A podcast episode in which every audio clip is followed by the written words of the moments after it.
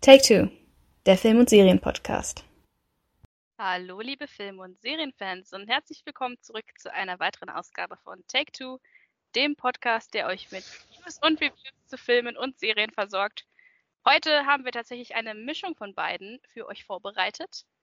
Einerseits möchten wir natürlich auf die Oscars vorbereiten, die am kommenden Sonntag, am 12. März, vergeben werden. Bei ProSieben. Ja, ihr könnt es bei ProSieben euch live angucken. Wir werden auf jeden Fall vor dem Fernseher sitzen. Gleichzeitig möchten wir aber auch unsere Tradition fortsetzen, die wir ein bisschen schleifen lassen haben, äh, Film- bzw. Serien-Reviews für euch zu machen.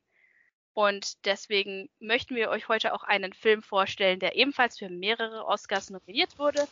Und zwar reden wir heute über Todd Fields Tar.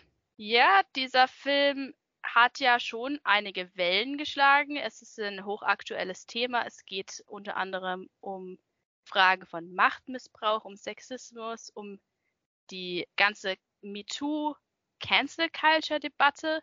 Also durchaus ein interessantes Thema, auch wenn das Ganze jetzt aus der Filmbranche raus sozusagen in die Musikbranche übertragen wurde. Ähm, sicherlich besonders interessant war der Film auch aus der Hinsicht, dass Kate Blanchett nominiert wurde für den Oscar als beste Hauptdarstellerin. Ja, ich möchte, falls ihr den Film nicht gesehen habt, euch vorwarnen, dass wir keinen spoilerfreien Teil haben werden in unserer Kritik. Ein, zum einen werden wir versuchen, dieses Review nicht ewig lang in die Länge zu ziehen, weil wir im Anschluss auch noch über die Oscars reden möchten. Zum anderen haben wir aber auch festgestellt, dass es wirklich schwierig ist, diesen Film zu besprechen, ohne äh, wirklich auf die Handlung einzugehen. Wenn ihr den Film gesehen habt, werdet ihr verstehen, was wir meinen, weil einfach ja fast alles, was man über den Film sagen könnte, wäre ein Spoiler. Deswegen gibt es heute keinen spoilerfreien Teil. Wenn ihr gerne äh, ungespoilert zu den Oscar Predictions rübergehen möchtet, werden wir einen Timecode einfügen. Auf den könnt ihr dann gehen und euch nur die Predictions anhören. Falls ihr Tag gesehen habt und euch mehr darüber anhören möchtet, herzlich willkommen. Vielleicht noch, äh, weil ich das kurz vergessen habe, ich möchte natürlich mich noch kurz vorstellen. Ich bin Milena, wie immer, falls ihr mit meiner Stimme noch nicht vertraut seid. Und an meiner Seite, meine Gesprächspartnerin heute, ist wie immer meine Schwester Stefanie. Hallo Stefanie. Hi Milena. Danke, dass du mich auch noch vorgestellt hast. Nächstes Mal musst du mir ins Wort fallen. Ich war so. Ja, das hast du wirklich gemacht. Ich, ich freue mich auch hier zu sein. Ich habe noch eine wichtige Neuigkeit äh, zu vermelden, die ich gerne loswerden möchte, bevor ich es vergesse. Und zwar besitzen wir jetzt eine Instagram-Seite. Uh, Die hat mich sehr viel Arbeit gekostet und sehr viel Mühen, deswegen werde ich sie jetzt hier promoten. Und zwar lautet diese Take 2, also das Wort Take und die Zahl 2 dahinter, unterstrich 2. Also Ganz 2 als. Wort. ganz wichtig. Ganz wichtig, äh, da versorgen wir euch auch immer. Genau, folgt uns für alle, für alle News. Wenn ihr gerne kommentieren möchtet, fühlt euch frei, uns äh, Kritik oder auch gerne positives Feedback zu hinterlassen auf der Instagram-Seite mit ganz viel Liebe erstellt. Also da bleibt ihr immer auf dem Laufenden, wenn ihr interessiert seid an unseren neuesten Folgen. Vielen, vielen Dank für das Erstellen und wir hoffen, dass wir euch bald auf dieser Instagram-Seite begrüßen können. Wir werden die auch nochmal in unsere Podcast-Beschreibung aufnehmen, wenn ihr Haben wir schon, das glaube ich. oder haben wir schon. Also da findet ihr sie auch nochmal, wenn ihr jetzt nicht so schnell mitschreiben konntet.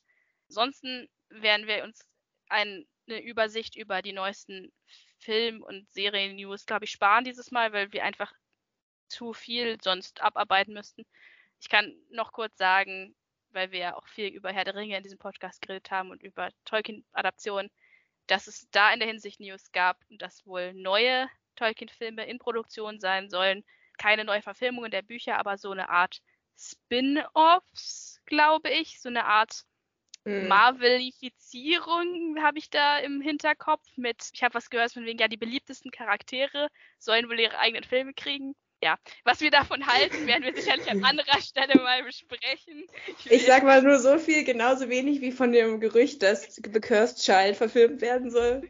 Ähm, ja, wir sind ein wenig skeptisch, aber dazu kommt vielleicht auch nochmal ein, ein Podcast.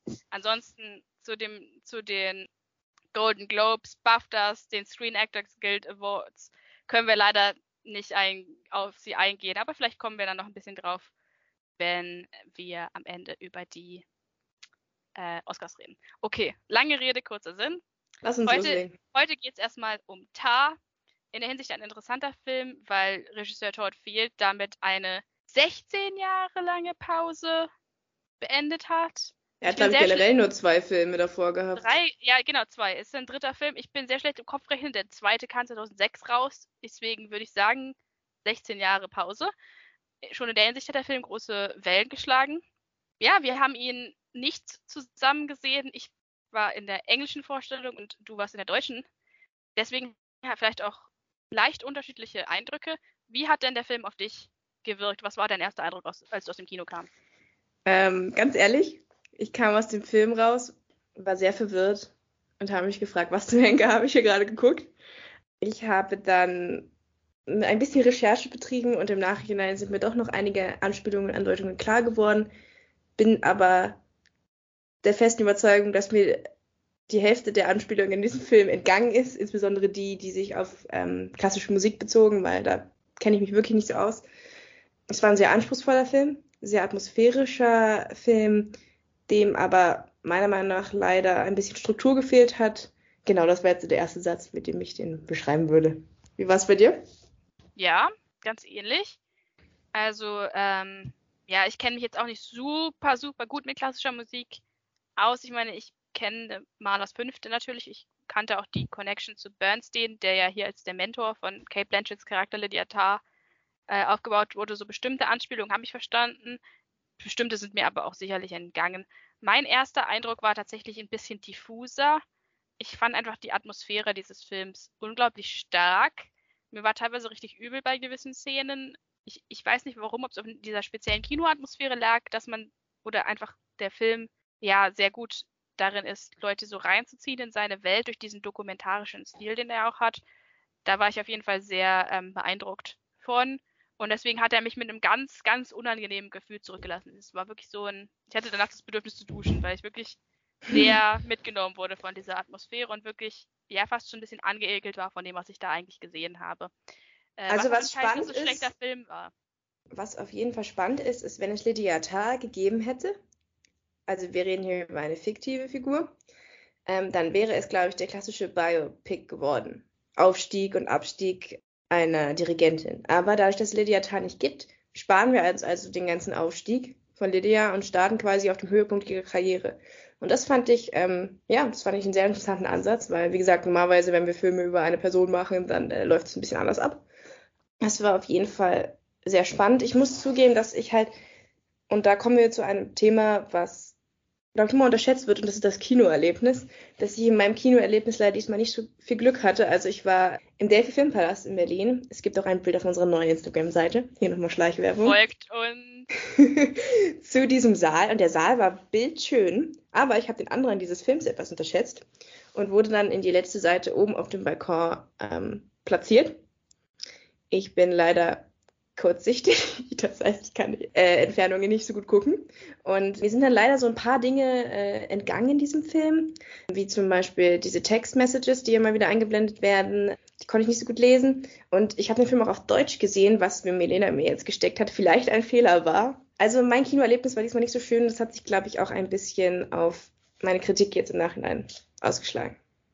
Genau. Was wieder demonstriert, dass man ein Werk halt nicht in einem leeren Raum bewerten kann, dass, sondern dass auch immer die äußeren Umstände eine Rolle spielen, unter denen man diesen Film sieht und vielleicht auch das, was man persönlich mitbringt. Deswegen gar kein Wunder, dass der Film unterschiedlich auf uns gewirkt hat. Ich werde nachher noch vielleicht ein bisschen was zu der deutschen Synchro sagen. Ich kann sie nicht 100%ig bewerten, weil ich habe ihn, wie gesagt, auf Englisch gesehen, aber ich habe ihn mit Untertiteln gesehen. Und das waren die Untertitel von der deutschen Synchro. Und dabei ist mir aufgefallen, dass die Synchro und der englische Text mitunter nichts miteinander zu tun hatten, sondern dass auch teilweise falsch übersetzt wurde oder einfach die Bedeutung komplett verändert wurde. Insofern, wie ich halt auf die Untertitel geguckt habe, wenn ich den Film gucke, versuche ich eigentlich möglichst auf den Film zu achten und nicht auf die Untertitel. Hm. Aber wenn ich dann doch mal runtergeguckt habe, ist mir aufgefallen, dass bestimmte Sachen halt auch falsch übersetzt waren. Das liegt natürlich auch daran, dass du nie 100%ig, wenn du etwas ins Deutsche überträgst, natürlich nicht die Bedeutung 100% übertragen kannst, weil es soll ja auch zu den Lippenbewegungen der Schauspieler passen. Es muss ja ungefähr genauso lang sein, der Text. Deswegen verändert sich oft die Bedeutung. Aber hier ging es dann teilweise doch um krassere Unterschiede. Also auch kleinere Sachen, wie zum Beispiel das Wort Pangender mit pansexuell übersetzt wurde. Da kann jetzt, also sehe ich jetzt nicht, wie die Lippenbewegungen des Schauspielers oder der Schauspielerin da irgendeine Rolle spielen und das ist halt einfach ein Übersetzungsfehler. Hm. Trotzdem muss ich die handwerkliche Arbeit der Synchronschutz nehmen, weil ich saß wirklich da und habe gedacht, ich habe selten eine Synchro gesehen, wo so gut auf die Lippen synchronisiert wurde. Und ich glaube, es liegt daran, dass sich viele Schauspieler in diesem Film selbst synchronisiert haben, weil sie deutsch sind. Ähm, das war, glaube ich, ein sehr großer Vorteil, weil die natürlich die Intention und so ähm, sehr gut widerspiegeln konnten und die Pausen und so. Also da muss ich wirklich sagen, ich war wirklich beeindruckt, wie das, wie gut das diesmal auf die Lippen gepasst hat. Aber da ist die deutsche Synchro ja in der Regel eigentlich immer eh gut. Danke, dass du das nochmal hervorgehoben hast. Es kann auch daran liegen, dass ein Großteil der Dialoge tatsächlich auf Deutsch war, auch schon im Originalfilm. Also wenn ihr schon immer mal Kate Blanchett Deutsch reden hören wolltet, ist das der Film für euch. Ja, dann kommen wir doch gleich mal zu der schauspielerischen Leistung. In dem Film einer der sicherlich herausstechenden Punkte. Ich habe mir gedacht, dass wir vielleicht zuerst über die anderen Schauspieler reden, weil, seien wir ehrlich, das ist eindeutig ein Kate Blanchett-Film. Sie hat die Hauptrolle und es geht um sie. Der ganze Film ist auf sie zugeschnitten. Ähm, deswegen würde ich sie erstmal rausnehmen, weil sie braucht sozusagen ihre extra Kategorie und würde erstmal über die anderen schauspielerischen Leistungen reden. Gab es jemanden, der dich da besonders überzeugt hat? Mm, also wer mich wirklich sehr überzeugt hat, war Naomi Melland. Ich hoffe, ich habe sie richtig ausgesprochen, ähm, die Francesca Lentini gespielt hat, ihre ähm, Assistentin. Weil du hast die ganze Zeit gefühlt in ihrem Schauspiel, ähm, sie macht sehr wenig, aber diese, sie leidet sehr darunter, dass sie so vernachlässigt wird von Kate Blanchetts Charakter Lydia Tarr und hast die ganze Zeit das Gefühl, da da blubbert irgendwas unter der Oberfläche, ähm, aber du weißt nicht so ganz was. So nach dem Motto, okay, es dauert nicht mehr lange und dann geht es irgendwie hoch oder dann passiert irgendwas. Und das, das hat mir sehr gut gefallen, das Schauspiel. Ich fand auch Nina Hoos sehr stark. Nina Hoss, die äh, Lydia Tars Ehefrau gespielt hat, sie musste mir teilweise nur so einen Blick geben, hat noch nicht mal was gesagt und ich wusste genau, was in ihr vorging, gerade bei den Orchesterszenen, denn Lydia ist ja Dirigentin und ihre Frau Sharon ist die erste Geige, also die Konzertmeisterin. Und äh, ja, das hat mir, das hat mir sehr gut gefallen. Nichtsdestotrotz muss ich bemängeln, dass ich ja zu keiner Figur so einen richtigen Bezug aufbauen konnte. Also sie waren mir eigentlich alle relativ egal, was daran liegen könnte, dass es nun mal ein Kate Blanchett äh, war über Lydia Tarr. Ja, aber wie gesagt, das war so das Einzige. Ich konnte mit keiner Figur mich so wirklich connecten. Ich weiß nicht, wie, wie hast du das empfunden? Hatte ich das vielleicht auch gar nicht gestört, dass diese Figuren relativ blass blieben, ein bisschen am, am Reißbrett ja auch entstanden wird. Also wir haben die leidende Ehefrau und die äh, unterdrückte Assistentin, ne? das hat man alles schon mal irgendwie gesehen. In, in der Variante, die uns halt gezeigt wurde, war es gut geschauspielert, aber hier und da hat mir so eine kleine Information vielleicht über die Figur Gur gefehlt oder vielleicht hier nochmal eine Emotion von irgendeiner Schauspielerin. Aber alles in allem fand ich sehr stimmig und ich finde, der Film hat auch davon profitiert, dass ich diese Schauspieler eher zurückgenommen haben, um halt Lydia den Raum zu geben. Stimme ich dir absolut zu. Ich denke, das war auch die Intention dahinter.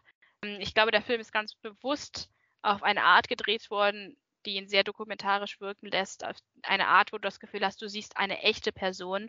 Also, dass Lydia Tarr eine echte Person ist, der ein Leben verfilmt wird und dass das echte Charaktere sind in ihrem Leben.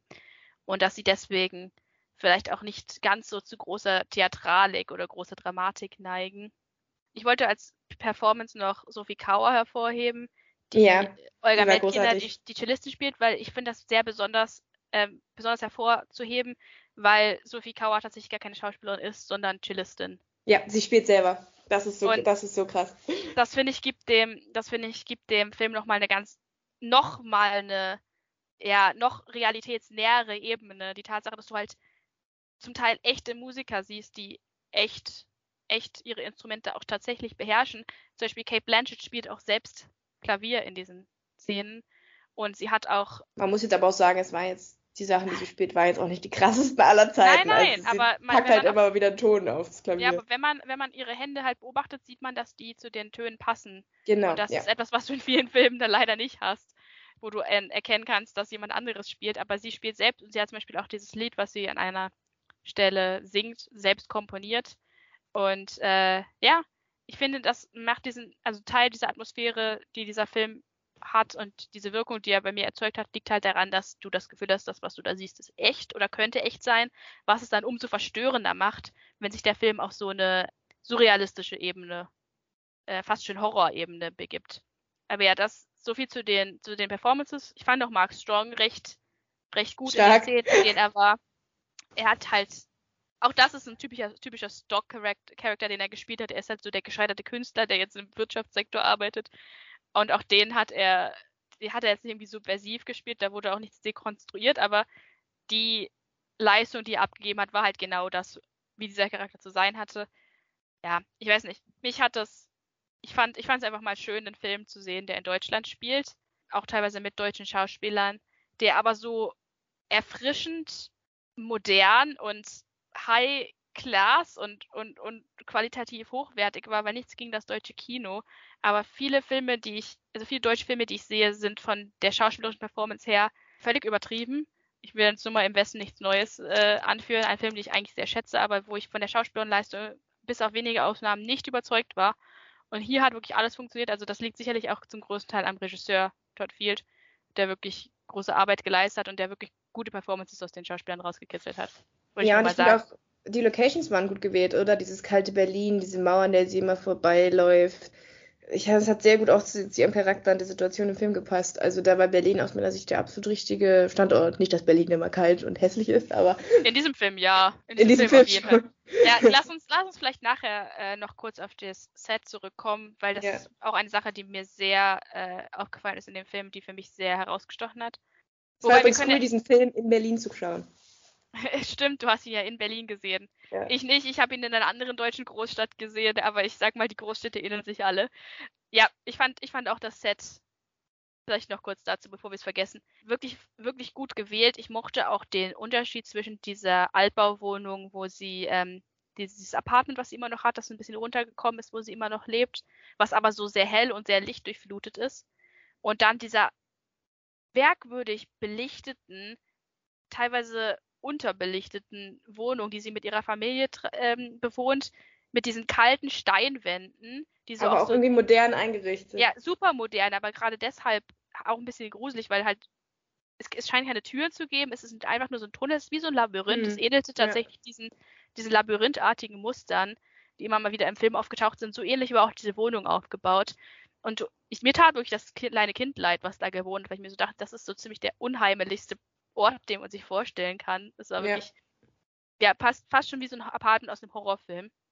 Ja, das hat, ja, ich fand, ich fand diese Sets wirklich, wirklich gut in Szene gesetzt, wirklich gut gewählt. Auch die, die Art, wie Musik eingesetzt wurde in dem Film, dass es halt kaum einen Soundtrack gab, sondern dass wirklich die klassische Musik für sich, für sich stehen konnte, fand ich, fand ich sehr stark. Aber dazu können wir nachher noch kommen. Lass uns vielleicht kurz über die Handlung reden. Der Film hat einiges Keine. einstecken müssen, aufgrund von verschiedenen Sachen. Sicherlich die Tatsache, dass es schwer ist, ihm zu folgen. Magst du vielleicht kurz was dazu sagen, warum es für dich keinen roten Faden gab? Hm, schwierig zu sagen, weil an sich mag ich es, wenn Filme von der klassischen Formel abweichen. Und das kann man dem Film auf jeden Fall zuschreiben. Äh, man hat keine Ahnung, wohin der Film am Ende verlaufen wird. Also man kann ein bisschen erahnen, ja, es wird um ihren Abstieg gehen und am Ende äh, wird irgendwas passieren. Aber du, immer wenn du denkst, du hast irgendwie in etwa raus, wo es jetzt hinläuft, passiert irgendwas anderes. Das hat mir eigentlich ganz gut gefallen. Problematisch war es für mich eher, dass halt jede Szene irgendwie Interpretationssache ist, dass viele Sachen, die wichtig sind für die Handlung, nur aus einer Chatmail zum Beispiel ähm, hervorgehen, die ich ja nicht lesen konnte. Oder ja, aus gewissen Bedeutungen, die man halt verstehen muss. Wenn man sie nicht versteht, dann hat man das vielleicht nicht mitbekommen. Das war mir ein bisschen zu viel, weil wenn du die Hälfte dieser Anspielungen nicht mitbekommst, dann fällt es dir vielleicht schwer, die Dynamiken zwischen den Figuren nachvollziehen zu können. Dann kriegst du halt nicht mit, dass der eine vielleicht mit dem anderen eine Affäre hat oder so und dann fehlt dir eventuell was. Alles in allem, also so die die Hauptprobleme ne, von Lydia Tarr, die MeToo-Sache, die Cancel Culture, ähm, die, das, das kann man alles mitnehmen, aber die kleineren, subtileren Sachen, die sind natürlich auch Gedankenfutter, also die sollen zum Denken anregen, aber da hat mir hier und da, wurde mir da ein bisschen zu viel vorausgesetzt. Ähm, ich bin jetzt niemand, der sagt, ja, man muss immer alles mit dem, mit dem Holzhammer irgendwie draufkloppen, aber und wirklich alles ersichtlich immer ausspucken, so dass es auch wirklich der Letzte versteht. Also ich habe nichts gegen hier und da mal ein paar filigranere Andeutungen, auch Sachen, die mal offen gelassen werden, finde ich okay. Ja, wenn du dann halt am Ende rausgehst und dir denkst, so wie ich, was habe ich da jetzt eigentlich gesehen und die Hälfte nachgoogeln musst. Und ich würde jetzt nicht behaupten, dass ich irgendwie, äh, ja, dass ich jetzt nicht den Film verfolgt hätte oder so. Also ich saß wirklich, das muss ich dem Film zugute halten, gespannt da und habe, obwohl er enorm lang war und sich auch gezogen hat, eigentlich konstant aufgepasst und trotzdem sind mir einige Sachen entgangen. Magst du vielleicht ich, mal ein Beispiel ja. geben von, von Sachen, die dir erst später klar geworden sind oder die du ähm, Also als erstes fällt mir natürlich das Buch ein. Am Anfang bekommt sie ein Buch geschenkt und sie reißt die erste Seite raus, da ist auch so ein Muster drauf, da habe ich zum Beispiel nicht kapiert, was für ein Muster das ist. Das Muster, das hast du ja schon angesprochen, hat sich dann durch den Film durchgezogen. Da musste ich dann halt im Nachhinein googeln, dass das irgendwie mit ihrer Vergangenheit zusammenhängt. Ja, oder halt von wem das Buch war, stand meines Erachtens auch nicht auf dem Zettel drauf. Das musste man sich anhand der Handlung dann irgendwie, also wenn man nicht wusste, was das über was das Buch ist und der Name The Challenge sagte mir halt nichts, muss man halt sich anderweitig überlegen, zu wem ähm, gehört das Buch, das wird nie wieder aufgegriffen. Ich konnte mir das dann ganz gut zusammenreimen, aber ne, es ist halt wirklich, oftmals hat man halt irgendwie nur den halben Kontext oder es ist Interpretationssache und da hätte ich mir halt gewünscht, dass wir hier und da doch mal noch einen klareren Hinweis bekommen hätten. So ist die Beziehung zueinander, das ist passiert in der Vergangenheit. Aber das ist Geschmackssache. Ich, der Film kommt deswegen auch so gut bei den Kritikern an, weil die das toll finden, dass sie so stimuliert werden. Es ist ironisch, finde ich, dass ein Film, der in einem Setting spielt, was sehr elitär ist und sehr für eine bestimmte soziale Gruppe zugeschnitten, nämlich reiche, weiße, gut gebildete Europäer, gleichzeitig, und das, das hat auch kritisiert, dieses Setting, und kritisiert, wie schwierig es ist für Außenstehende, ja, da ihren Weg zu finden und wie, wie sehr das an ihrer Lebensrealität vorbeigeht. Es ist sehr ironisch, dass ein Film, der das kritisiert, gleichzeitig aber genauso funktioniert und eben auch nur für eine bestimmte Zuschauergruppe zu funktionieren scheint. Denn wenn du eben nicht weißt, dass das Buch The Challenge von Vita Sackville West von einer lesbischen Autorin ist, dann verstehst du vielleicht auch nicht, warum dieses Buch jetzt seinen Weg zu Lydia gefunden hat und dass es von der Ex-Flamme von ihr geschickt wurde. Und solche kleinen. Ja, also wie gesagt, du kannst dir aus der Handlung dann schon ein bisschen ableiten, aber das bricht dir halt weg. Oder halt auch die ganzen musikalischen Anspielungen, die kriegst du natürlich äh, nicht so richtig mit. Ja, es, also das mit dem Stamm, solche Sachen. Andererseits muss ich aber sagen, das hat dem Film für mich wieder diesen, diesen Authentizitätsanspruch gegeben, dieses Gefühl der Authentizität, wenn ich halt dass ich sozusagen beiwohne diesen Gesprächen zwischen Lydia und ihrem Orchester, wenn sie halt so Inside-Jokes haben, wie zum Beispiel, ah ja, ihr müsst aufhören, an diesen Film zu denken und so zu spielen wie in diesem Film. Ich will hier eine andere, anderes Tempo, einen anderen Rhythmus oder sowas. Und du weißt nicht, worum es geht, aber du hast das Gefühl, okay, ja, diese Menschen wissen, worum es geht und du hast ja, du hast halt das Gefühl, dass du sozusagen reinguckst in diese Welt als Außenstehender. Ja, ja, es, guck, es ist so, als ob du über die Schulter guckst und halt dem Gespräch beiwohnst, aber es ist nicht so richtig integriert. Genau, aber ich glaube, diesen, diesen Effekt soll es auch erzeugen, ist natürlich die Frage, ob es nicht hemmungslos übertrieben wurde, wenn du am Ende aus dem Film rausgehst und du hast halt die Hälfte nicht verstanden. So, das soll ja natürlich nicht, nicht ja, passieren. unter Vorbehalt, weil ich kann natürlich nicht sagen, wie viel bei den aus den Textmessages klar geworden ist, die ich ja leider nicht verfolgen konnte von meinem Platz aus. Also so deswegen, wichtig waren ja. die auch wieder nicht. Ja. ja, es war auf jeden Fall in der Hinsicht ein, es ist ein Film, dem man nicht mal eben so nebenbei gucken kann, sondern auf den man sich wirklich einlassen muss und bei dem man auch viel nachdenken muss und bei dem auch viel wirklich zur Interpretation offen gelassen wird. Also es gibt auf viele Sachen einfach keine Antwort. Ja, sehr viele also, lose Enden. Es gibt viele lose Enden, es gibt viele Szenen, die nicht zur Handlung beitragen, wo du das Gefühl hast, okay, vielleicht wenn ich den Film noch zwei oder dreimal sehe, wird sich da eine Bedeutungsebene auftun, die vielleicht nur im Nachhinein klar ist, gerade am Anfang. Hm. Teilweise aber auch nicht. Ja, ist für mich halt dann auch, ne, also wir haben dann halt auch diese Schreie im Wald, wo du nicht weißt, sind die echt oder nicht. Die Sache mit der mit der Nachbarin nebenan. Das sind halt alles für mich ein bisschen abgedreht, zu abgedreht schon fast wieder, wo ich mir halt dann im Kopf werde ich dann eben aus dieser Suspension of Disbelief ausgenommen, also dass ich da wirklich reingesogen werde und dann stelle ich mir vor, okay, ist das jetzt drin, um Oscar zu baiten oder nicht, so, weißt du? Das ist dann halt, das ist nicht so gut, wenn das passiert, wenn ich mir denke, die Sache mit der Frau nebenan, das hat keinerlei Bedeutung für die Handlung, warum ist es drin, um einfach nur dich zu schocken irgendwie und eine schauspielerische ja, ja. Reaktion aus Kate Blanchett rauszubekommen. Dafür ist es da. Das, ist, das sind halt so Dinge, was ich dich nur fragen wollte. Was glaubst du denn war der Kern dieses Films? Weil ich habe mir gedacht, klar, es geht um die MeToo Cancel Culture, aber ich meine, im Endeffekt geht es ja auch um das Porträt einer Frau, eines, einer Künstlerin, die immer mehr vereinsamt. Denn der Karriereabsturz, Frauen in einer männerdominierten Welt, Gendern, also irgendwie war alles mit drin. Hat, dich das irgendwie überfordert oder hast du gesagt, du findest es gut, dass alles mal so angeschnitten wurde? Ich habe das tatsächlich als überflüssig, mehr oder weniger, beziehungsweise auch fast schon als Augenwischerei betrachtet. Diese, diese MeToo Cancel Culture Debatte, das fühlte sich für mich sehr nach einem Versuch an, diesen Film in einer bestimmten Zeit zu verankern. Ebenso mhm. wie auch die Erwähnung der Pandemie, die auch für, zur Handlung nichts beigetragen hat.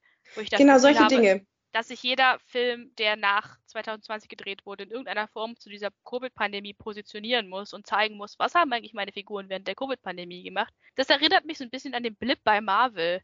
Du kannst dem nicht entkommen. Es geht immer darum, was haben diese, diese Personen zu diesem Zeitpunkt gemacht, wie hat sich das für sie ausgewirkt, auch wenn es für den Film keine Rolle spielt.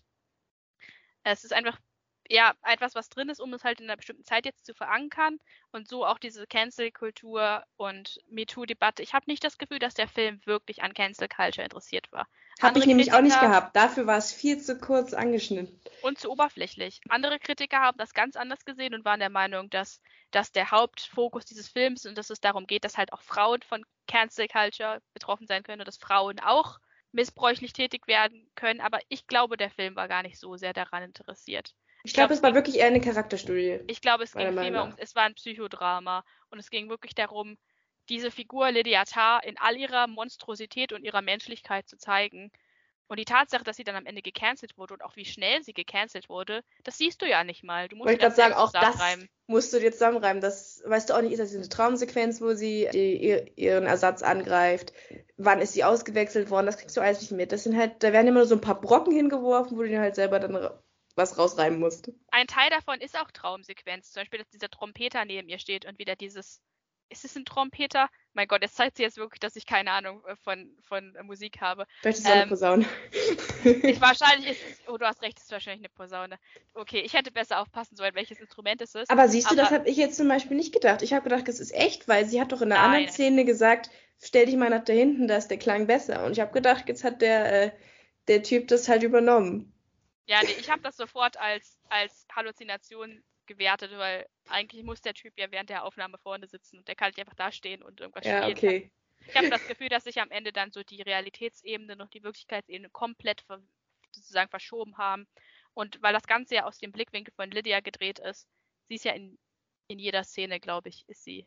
Es gibt keine Szene, wo sie nicht drin ist, meine ich ist jedenfalls sehr stark der Fokus auf sie gerichtet. Und man sieht es aus ihrer Sicht. Ich habe das Gefühl, dass das wirklich dann solche Szenen am Ende dazu da waren, wie zum Beispiel dieser Hund, den sie sieht, einfach zu zeigen, dass ihr ihre mentale Gesundheit immer mehr den Bach runtergeht. Mhm. Und sie irgendwann nicht mehr die Wirklichkeit von der, äh, von ihrer eigenen Wahrnehmung unterscheiden kann. Ja, und dass sie vielleicht auch irgendwann einfach Blackouts hat und sich selber auch nicht mehr so ganz erinnern kann, was sie wie, wann, wo gemacht hat. Ja, weißt du, an welchen Film mich das erinnert? Ganz stark? Sag. An Black Swan. Da ist es nämlich genauso. Mhm dass sie ja. teilweise Sequenzen sieht, die nicht stattgefunden haben und dass du nicht weißt, was, was Realität ist und was nicht. Dann weißt du ja schon, in welche Richtung es geht für Kate Blanchett. Immer selbstzerstörerischer wird diese Figur und immer mehr von ihrem, also in Black Swan ist es, dass Natalie Portmans Charakter halt besessen ist von dieser, von, von Schwanensee, von dieser Dualität zwischen dem schwarzen und dem weißen Schwan und hier ist es ja diese Malers fünfte Sinfonie, von der Kate Blanchetts Charakter besessen ist, die ja ironischerweise, also zumindest der Satz, mit dem sie sich am meisten beschäftigt, ist ja ironischerweise auch ein Trauermarsch. Ja, sie will ja diesen Zyklus eher, verenden. Das ist ja ihr genau. Haupt, ihre Hauptintention. Ich glaube, es ist eher ein Film, der darum geht, wie sich die Kunst auf die Künstler bzw. auf den Kunstschaffenden auswirkt. Und dieses ganze Cancel Culture Ding fühlt sich für mich sehr aufgesetzt an, wie so nach, wie so ein Versuch, das zeitgemäß zu machen und zu zeigen, ja, ja, das würde jetzt passieren in der heutigen Welt, wenn so ein, eine Person an die Öffentlichkeit geht, dann wird sie gecancelt für ihre, mm, ja, ihre Vergehen. Ja.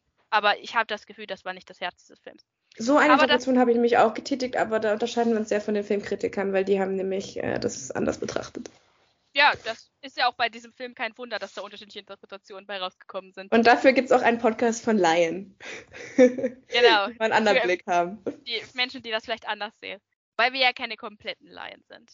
Wir gucken ihn schon anders als der äh, normale Kinogucker, ja. aber vielleicht auch noch anders als der Filmkritiker. Deswegen. Sicherlich, sicherlich. Wir sind keine Profis wir, wir haben zwar einen Hintergrund, also ich habe einen Hintergrund, der entfernt mit Kulturwissenschaften zu tun hat, aber ich bin kein Filmkritiker. Niemand bezahlt mich dafür, dass ich hier sitze, leider. Deswegen habe ich sicherlich auch einen anderen Blick.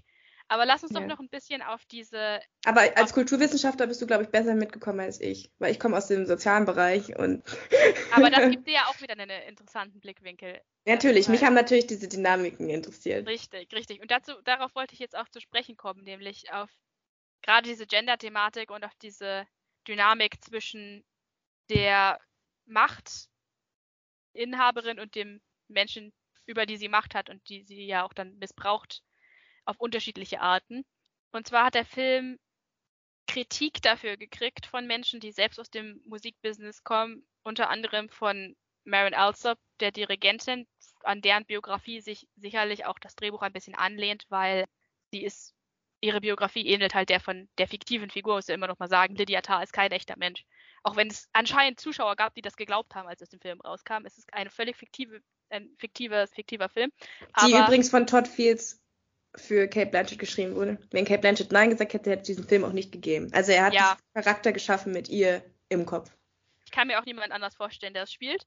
Aber trotzdem orientiert es sich ja an, an echten Biografien von weiblichen Dirigentinnen, was ja wirklich ein Beruf ist, in dem Frauen praktisch keine Möglichkeit haben, sich zu bewerben. Es gibt, soweit ich weiß, an keinem großen Orchester dieser Welt eine weibliche Dirigentin. Wie gesagt, ich kenne mich nicht so gut aus, aber ich meine noch nie davon also gehört zu haben, dass eine weibliche Dirigentin die Berliner Philharmoniker, zumindest da gibt es keine weibliche Dirigentin und auch bei anderen größeren Konzerten habe ich das noch nicht gehört. Mir und deswegen, würde jetzt auch keine einfallen. Es ist sicherlich eine der letzten großen Männerdomänen, Dirigent. Und ähm, deswegen kam dann auch Kritik eben von einer weiblichen Dirigentin, die sicherlich auch deren Biografie auch Vorbild war für Kate Blanchetts Charakter, weil sie unterschiedlich, also sie haben bestimmte Parallelen, sie sind beide ähm, sie sind beide Frauen, oh Wunder. Sie sind aber auch beide lesbisch. Sie sind auch beide Protégés von Leonard Bernstein gewesen. Also es gibt bestimmte Parallelen zwischen den Charakteren, die darauf schließen lassen, dass Todd Field sich davon inspirieren lassen hat. Und ähm, Marin Alsop hat diesen Film zum Beispiel kritisiert und hat ihn Anti-Woman genannt, also frauenfeindlich. Und gesagt, hm. dass sie sich persönlich davon angegriffen gefühlt hat als Frau, als lesbische Frau und als Dirigentin, weil nämlich sie ist sehr kritisiert, dass Todd Field eine einmalige Gelegenheit hat, sozusagen einen Charakter zu porträtieren, der all diese Eigenschaften besitzt und sich dann doch sehr kritisch geäußert hat. Ja, also halt sie ist schwierig zu sagen, hat. ob Lydia der Antagonist oder der Protagonist in ihrem eigenen Film ist. Ja. Sagen wir es mal so. Findest du denn, dass die Kritik berechtigt ist? Es wirkte der Film auf dich als Frau antifeministisch?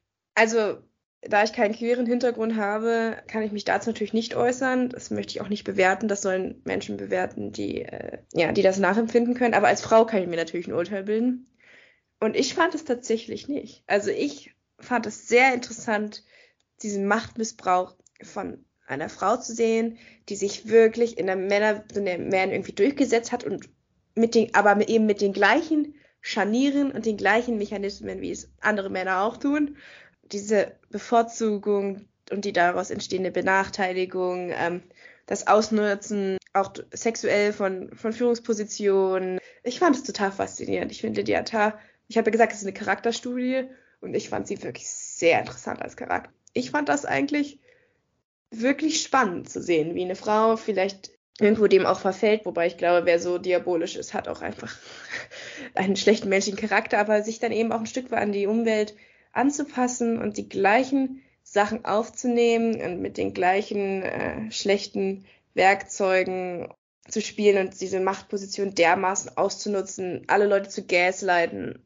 zu lügen, heuchlerisch zu sein. Ich fand das sehr faszinierend, weil Lydia Tay hätte halt auch genauso gut ein Mann sein können in diesem Film.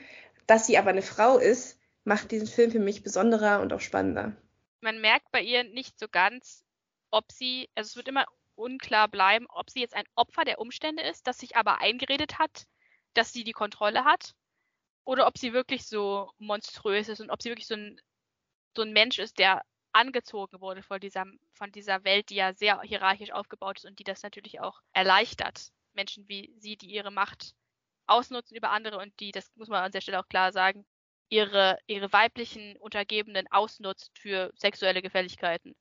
Auf jeden ähm, Fall. Und sich immer, immer die nächste junge, attraktive Frau raussucht, die dann ihre Assistentin sein kann oder andere Funktion für sie hat und sozusagen ja sexuelle Gefälligkeiten austauscht gegen ja gegen berufliches Fortkommen und wenn du das dich dem halt entziehst oder die Affäre beendest oder in irgendeiner anderen Art kein Interesse mehr hast für sie, dann wirst du von ihr blockiert und deine Karriere ist beendet, wie man das ja auch Ja. gesehen hat am Charakter von Christa.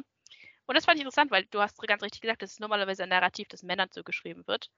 Und mir fällt kein anderer Film ein, in dem es eine Frau ist, die diese Rolle au ausfüllt und der es gleichzeitig so wichtig und gleichzeitig so irrelevant ist, dass sie eine Frau ist. Weil das hätte halt auch wirklich ein Mann spielen können, diese Rolle. Du müsstest nichts ändern, auch, auch nicht das Geschlecht der Ehefrau, auch nicht das, das Geschlecht der Opfer. Sicherlich gibt es auch Männer, die Männer sexuell missbrauchen, auch in Hollywood. Und Frauen, ist die Männer sexuell missbrauchen. Es ist in allen Konstellationen möglich, aber die Tatsache, dass es halt hier eine Frau ist, macht es halt, ja, dieses klassische Narrativ von dem alten Mann, dem alten, mächtigen Mann, der junge, äh, verletzliche Frauen ausnutzt, ist halt eins zu eins, das was man schon oft gesehen hat. Nur, dass Ja, das ist sehr Frau gruselig und ekelerregend. Ja, ich, ich fand die Szenen auch wirklich schlimm. Also es gab für mich zwei Szenen, wo mir wirklich richtig schlecht geworden ist. Und ich habe viel Splatter gesehen letztes Jahr. Ich habe House of the Dragon durchgeguckt. Nichts davon ist mir so nahe gegangen wie diese Bordellszene, die bei mir wirklich Ekel hervorgerufen hat. Also Kate Blanchett bei gibt sich ja auch. Aber diese Szene, wo diese Frauen hinter dieser Glaswand sitzen, wie so, wie so Fische in einem Aquarium, Ja. wie Objekte, und diese eine Frau hochgeguckt hat und ihr in die Augen gesehen hat, hat mich so, so getroffen. Mir war Bei mir wirklich, war es wirklich eine, bei mir war es tatsächlich eine andere Szene. Bei Welche mir war es die Szene, wo sie sich das Video von Olga angeguckt hat. Und sie hat oh, die ganze Zeit diesen sehr. Oh, besessenen, ähm, ich habe eine Kritik gelesen, da hieß es Wolfish. hm. Und es war, das war es genau beschrieben, dieses, als würde sie sie gleich anspringen. Und sie ist, sie ist doppelt so alt wie sie. Das war die Szene, Teenage. wo, Vor allem, das ist, das ist eine Oh. Aufnahme, wo sie noch ein Kind war, wo Genau, sie bei einem Kinderorchester gespielt hat. wo wir dann plötzlich auch dabei sind, dass dieser Film eben ganz viele verschiedene Sachen anspricht, wo eben auch schon, ich will jetzt nicht sagen Pädophilie mit reinspielt, aber ja irgendwo schon, weil das Mädchen ist 13, glaube ich, soll sie in diesem Film sein. Wo ich mir auch so dachte, boah, da, da, das war so die Szene, wo ich mir dachte, was läuft falsch mit dir? Ja, ja, das ist, es lö- löst wirklich eine heftige Reaktion bei einem, bei einem aus. Und ja, ich finde das ganz interessant, dass wir jetzt hier halt einen weiblichen Charakter haben. Und ich finde den Film auch nicht in der Hinsicht antifeministisch, weil ich glaube, auch das ist wieder ein Kontext, der den Film nicht wirklich interessiert hat. Ist das feministisch oder ist das nicht feministisch? Es geht ihm wirklich um diesen Charakter. Und die, sie soll, glaube ich, keine, keine Repräsentationsrolle oder sowas ausfüllen.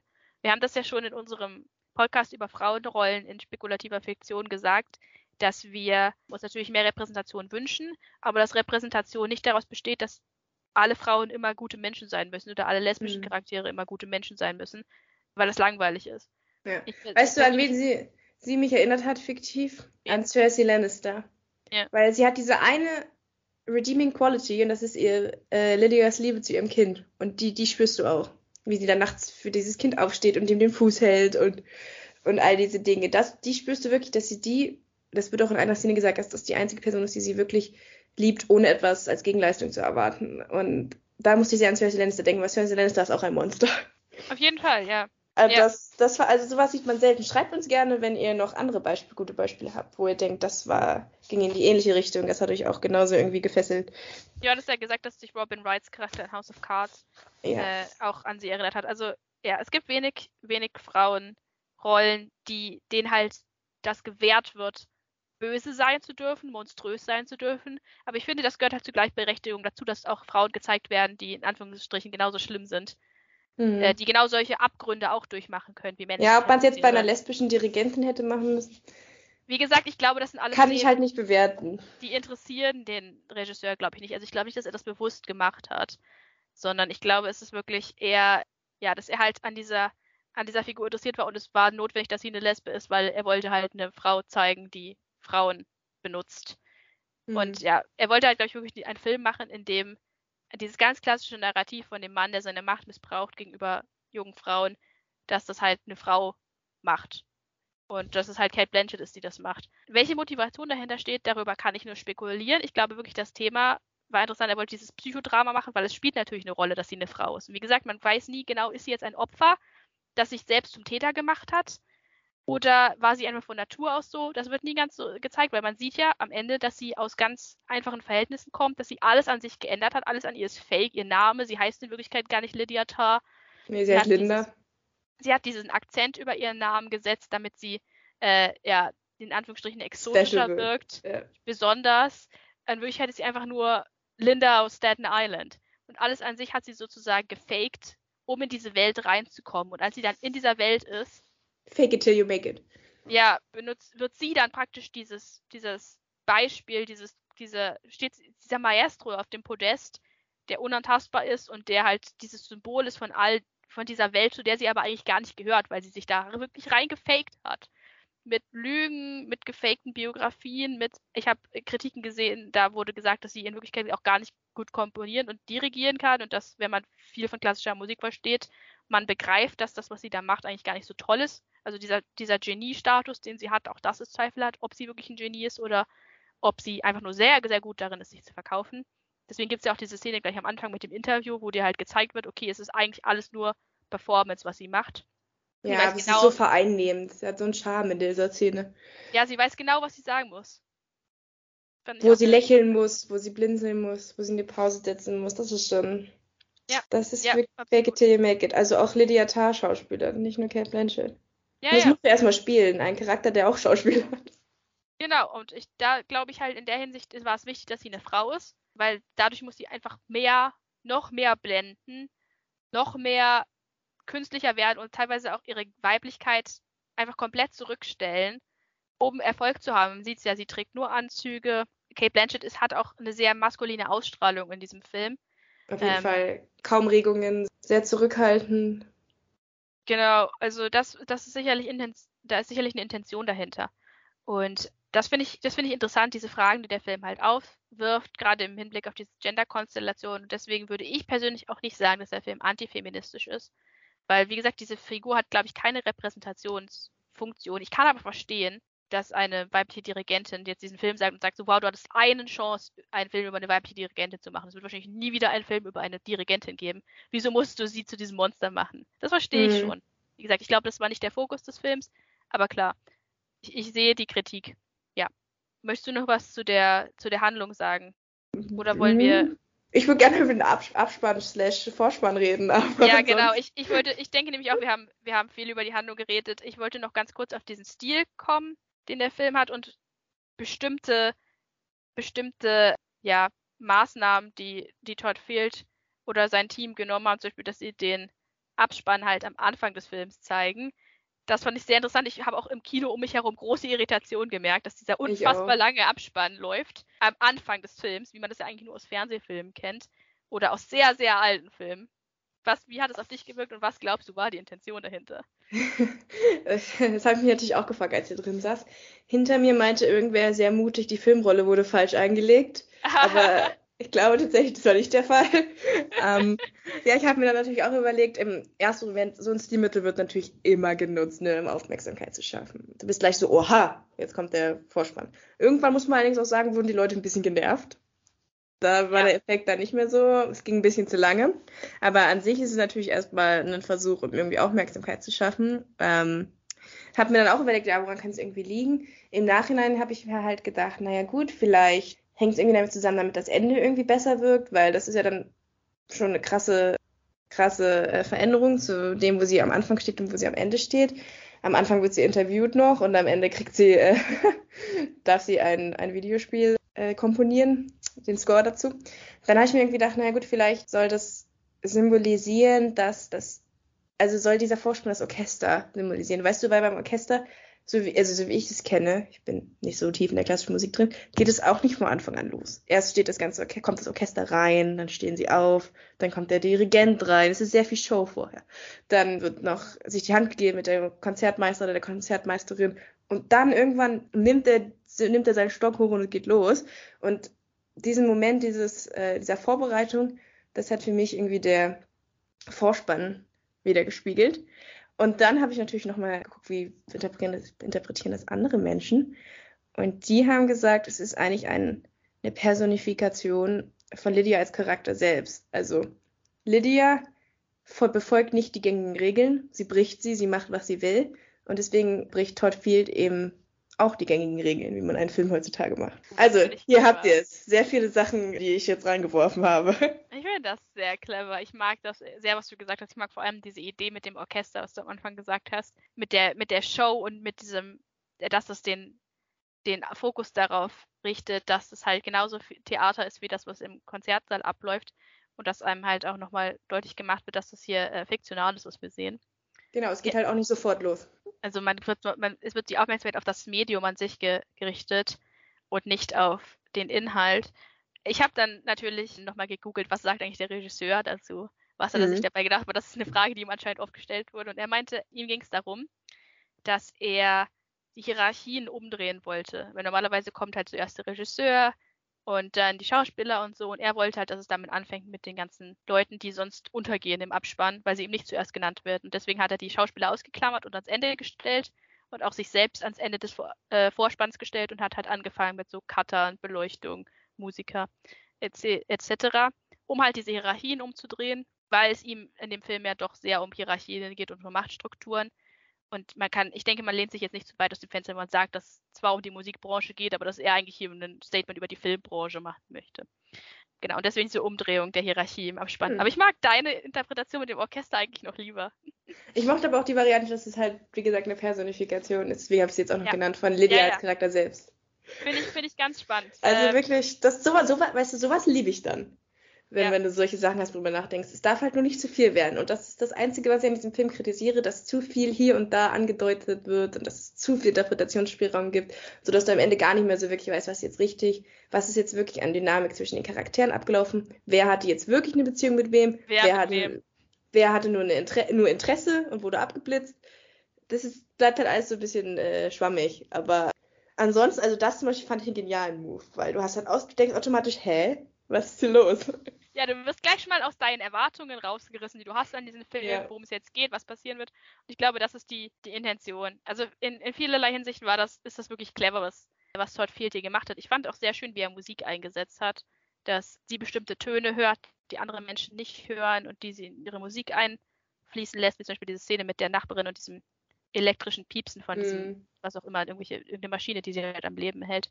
Oder was ich auch ganz clever fand, war ähm, die Szene, wo sie boxt auf diesen Boxsack und zwar im Takt von der kleinen Nachtmusik. Das fand ich wirklich, wirklich clever, diese Szene, weil das, es zeigt halt, dass sie verfolgt wird von dieser Musik. Sie kann nicht loslassen. Sie macht ja Sport, also sie joggt, sie boxt und so, um halt wahrscheinlich einen Ausgleich zu haben zu ihrer Arbeit. Aber selbst da beherrscht ihre Arbeit ihre Musik. Ja. Ihr ganzes Leben. Also das waren so kleine Details, die fand ich, haben dem Film geholfen um mhm. ihn zu verstehen. Aber du hast schon recht, dass es in anderer Hinsicht völlig überfrachtet war. Und wenn es zu viele Hints sind und zu viele kleine Details und der ganze Film nur noch aus Details besteht, die du irgendwie zusammenpuzzeln musst, dann ist, wird dem Zuschauer schon sehr viel abverlangt. Also ich, ich meine, deswegen konnten wir auch ja. keinen spoilerfreien Teil machen. Ja, weil... Exakt deshalb, weil es sind, es sind nur, nur Details, die alle potenziell wichtig sind. Also man kann nichts über die Handlung sagen, was nicht eventuell wichtig ist. Du kannst aber auch also es ist alles und nichts wichtig. Du kannst praktisch ganze Szenen rausschneiden, die mhm. Bedeutung ändern und du hast einen anderen Film. Du kannst, weißt zum Beispiel auch nie, wo Francesca hingegangen ist und solche Sachen. Ja. Die tauchen, nachdem sie gekündigt wird, nie wieder auf. Sie geht nur in diese hastig ausgeräumte Wohnung von ja. ihr und also alle solche Sachen werden angeschnitten, aber es folgt dann einfach nichts draus. Ja, oder die, die Szene, die Szene, wo sie verletzt wird. Sie geht in dieses Gebäude, das ist wie aus einem Horrorfilm. Es ist, als wäre ja. sie eine Paralleldimension. Übrigens weißt, sehr clever, dann auch noch Horrorelemente mit reinzubringen. ja, ja. Cool. Dieses Surreale mit den, auch dass sie, dass Leute in ihrer Wohnung sind, die da nicht hingehören, Geister und sowas, dass sie Sachen sieht, dass sie verfolgt wird und halt auch ganz stark diese Szene in dem Tunnel.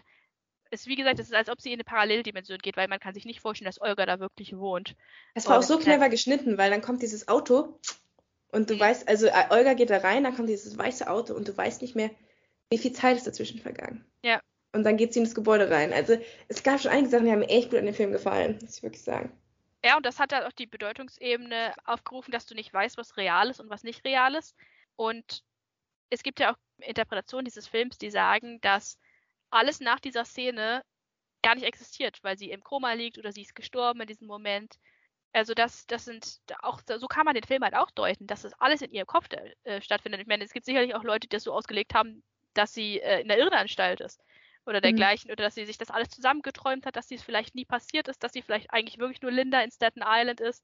Es gibt so viele, so viele äh, Interpretationsmöglichkeiten von diesem Film, was gleichzeitig das große Plus an dem Film ist, aber gleichzeitig eben auch ein Minus, weil halt wirklich du sitzt da und denkst, was habe ich hier eigentlich gerade geguckt, was war das? ähm, Was war die Also das war meine- Was wollte er mir sagen? wirklich, ich, und du hast es auch gemerkt, es waren nicht nur wir, also zumindest in meinem Kino hast du das gemerkt, dass die Leute ein bisschen überfordert waren mit diesem Film. Das, ich habe auch Leute gesehen, die ihren Kopf geschüttelt haben und so. Und man muss sagen, der, das Kino war wirklich voll. Also das Interesse an dem, an dem Film ist riesig. Das Ja. Kino war bis auf den letzten Platz ausgebucht. Aber ich glaube, die, die Reaktionen auf den Film werden sehr geteilt sein. Also ich glaube, er kommt bei Kritikern wirklich sehr gut an. Beim normalen Fußvolk schon, schon äh, sind, ist, glaube ich, schon skeptischer. Ja, ich Und denke, ich bin irgendwo dazwischen. Ja, ja, wir beide, denke ich. Ich glaube, der Film ist auch in Deutschland sehr beliebt, weil er spielt halt in Deutschland. Und beziehungsweise ist das das richtige Deutschland? Auch darüber kann man sich streiten. Laufen in Deutschland Menschen rum, die Sharon mit Vornamen heißen. Vielleicht. das habe ich mir auch gedacht. Ausgerechnet sie soll jetzt deutsch sein und die andere heißt einfach äh, Lydia slash Linda. also bei manchen Leuten hast du das Gefühl, dass es eher eine amerikanisierte Version von Deutschland ist. Aber das, das führt jetzt zu weit. Aber deswegen spielt es, glaube ich, also hat es in, Interesse geweckt in Deutschland. Auch bei der Berlinale gab es eine Sondervorstellung, weil Großteil des Films auch im Original auf Deutsch sind. Und die, es wurde ja auch, glaube ich, in der echten Berliner Philharmonie gedreht. Also ich habe den Saal meiner Meinung nach weiter äh, wiedererkannt. Ich war nur einmal in meinem Leben in der Philharmonie, aber ich meine, das ist der gleiche Saal, in dem ich damals auch war. Weißt du, was mein Lieblingsmoment im, Fi- im Film war?